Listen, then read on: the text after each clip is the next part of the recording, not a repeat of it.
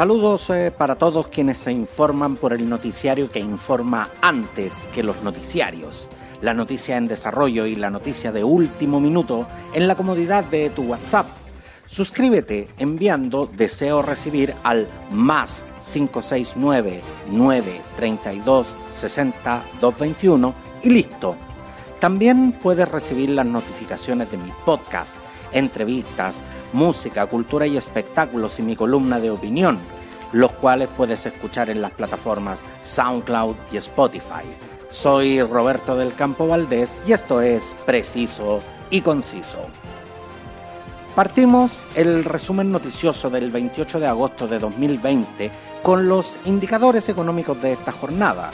La unidad de fomento alcanzó un valor de 28.676.67 pesos mientras que el dólar observado alcanzó un valor de 784.27 pesos.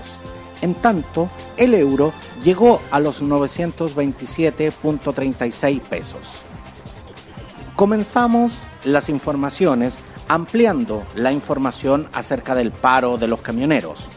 Cuando ya se cumplió el segundo día de la movilización convocada por la Confederación Nacional del Transporte de Carga, CNTC, el fiscal nacional Jorge Abbott anunció que decidió abrir siete investigaciones penales por los cortes en la ruta que se han vivido desde iniciada la movilización. Esto con el objetivo de determinar si en alguno de esos cortes se configuró el delito que sanciona a quienes impiden el libre paso a calles, rutas o carreteras, bajo la denominada ley antibarricadas. Al conocerse esto, la reacción del Poder Ejecutivo no se hizo esperar y señalaron que estos cortes han sido absolutamente intermitentes, por lo que no sería necesario buscar responsabilidades penales en los transportistas. La máxima autoridad de la Fiscalía sí buscará determinar si existen o no responsabilidades. Junto con esto, el presidente Sebastián Piñera advirtió a los camioneros y aseguró que como gobierno no van a permitir que se interrumpan los suministros. Esto en el marco de la movilización nacional que llevan a cabo los gremios de transportistas para exigir mayores medidas de seguridad en las rutas. Tras visitar las obras del primer hospital que tendrá la ciudad de Alto Hospicio, el mandatario señaló que vamos a estar abiertos siempre al diálogo en todos los sectores de la sociedad y por supuesto con el grupo de camioneros que están sufriendo ataques que son inaceptables. Pero no vamos a permitir nunca que se violente la ley y el Estado de Derecho. Cabe recordar que estas causas judiciales se suman a la que ingresó eh, ayer jueves el diputado de C. Gabriel Asensio, quien solicitó perseguir a quienes en medio de las manifestaciones interrumpieron el libre tránsito. Como si todo esto eh, no bastara, este viernes el ministro de Salud elevó una alerta al denunciar que algunas ambulancias vieron interrumpido su trayecto a causa de estos bloqueos. Por otra parte, hay claras divisiones entre quienes adhieren y quienes no a este paro. Una tensa situación de la que fueron partícipes dos camioneros fue la que se generó esta mañana cuando discutieron en plena carretera debido a las diferentes visiones y efectos que tiene la movilización. En dicho punto, uno de ellos reclama que lleva eh, cuatro horas esperando poder avanzar con su vehículo de carga. Ante ello, recibe la réplica de quien le apunta que a ti también te pueden asaltar. De manera inmediata el hombre eh, retruca sosteniendo, si a mí me asaltan es cosa mía, no es cosa de ustedes, mostrando su evidente molestia, agregando que yo apoyo el paro, pero no estoy adherido. No podí apoyar trabajando, le respondió, lo que no detuvo su reclamo, manifestando que si ustedes quieren pararse, párense, pero miren la cagá que tienen para allá, apuntando hacia la gran cantidad de camiones detenidos en la ruta. Una clara muestra de la polarización que tiene esta, esta movilización en, eh, en la visión de los, mismos, eh, de los mismos camioneros. A esta hora continúan en paro sin que se visualice, por lo menos en el día de hoy, una solución a este conflicto. Hoy, como cada día, se entregó el balance diario de las autoridades de salud. El subsecretario de redes asistenciales, Arturo Zúñiga, informó de 1.868 nuevos casos, 1.227 casos con síntomas, 543 casos asintomáticos y 98 no notificados. En total hay 405.972 contagiados, 15.388 activos y 379.452 recuperados.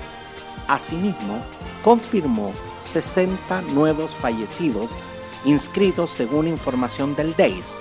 En total, 11.132 personas han fallecido por COVID-19 desde el inicio de esta pandemia.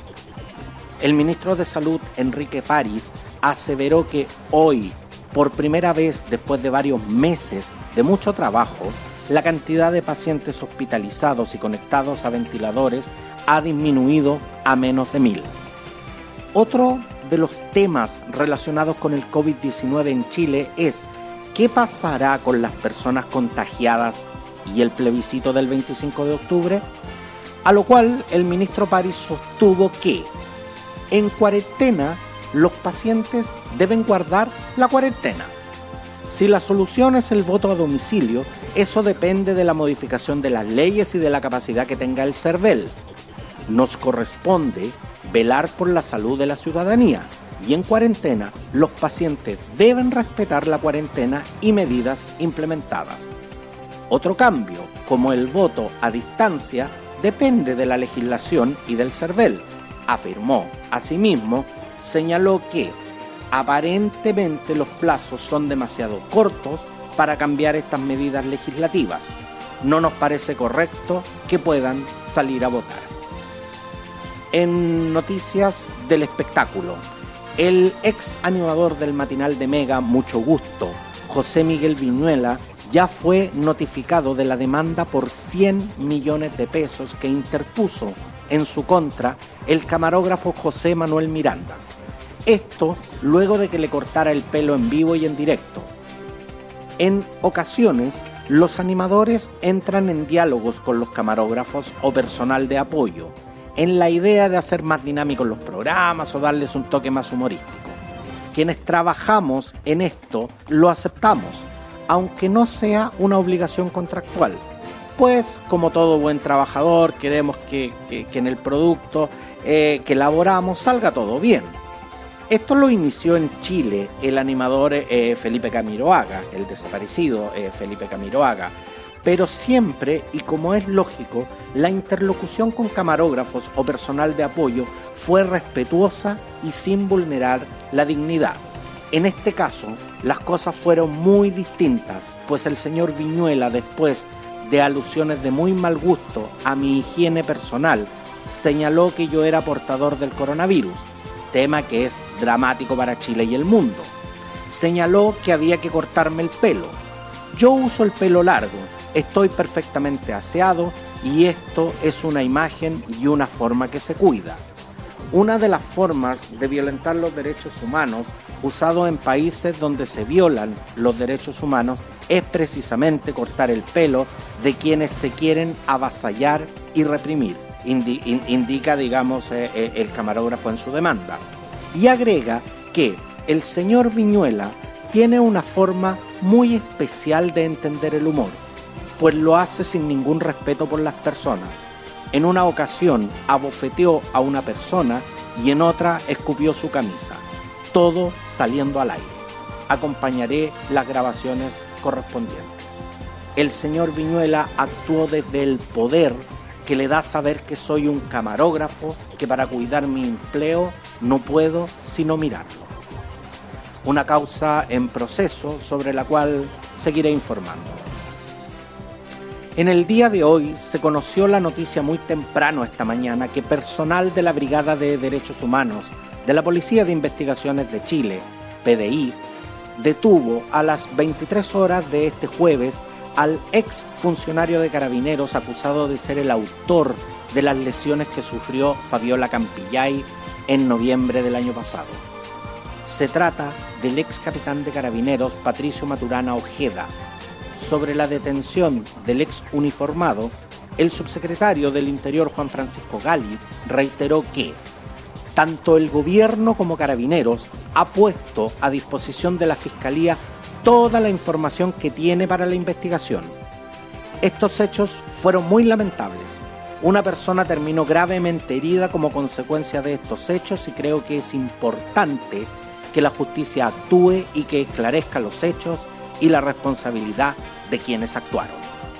Luego de que la Fiscalía Metropolitana Occidente informara que la Brigada de Derechos Humanos de la Policía de Investigaciones detuvo al carabinero dado de baja, el director del Instituto Nacional de Derechos Humanos, INDH, Sergio Mico, se refirió a la situación. Agradecemos la labor que está realizando la Fiscalía.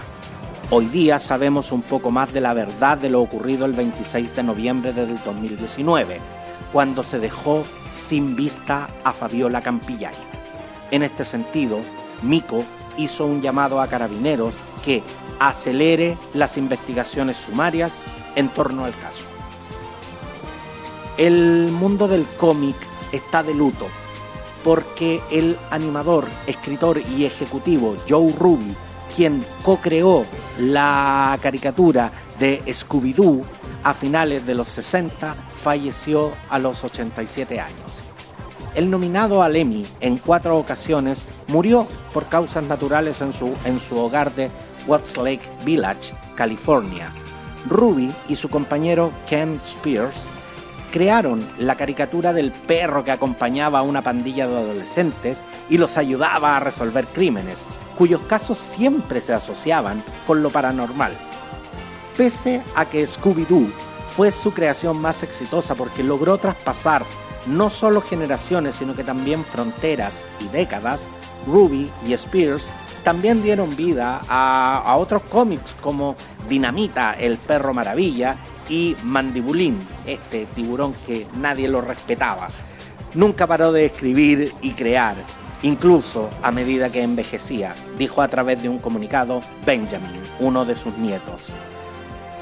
Para los nostálgicos como yo, imposible no emocionarse. En, otro, en otras noticias, la Dirección Regional de la Oficina Nacional de Emergencias, ONEMI, del Bío emitió una alerta temprana preventiva por el probable desarrollo de tormentas eléctricas en la zona.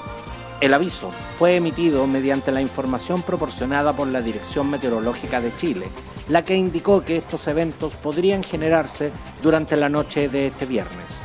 Además, la ONEMI informó que la alerta estará vigente hasta que las condiciones así lo ameriten agregando que el fenómeno podría estar acompañado también de granizos.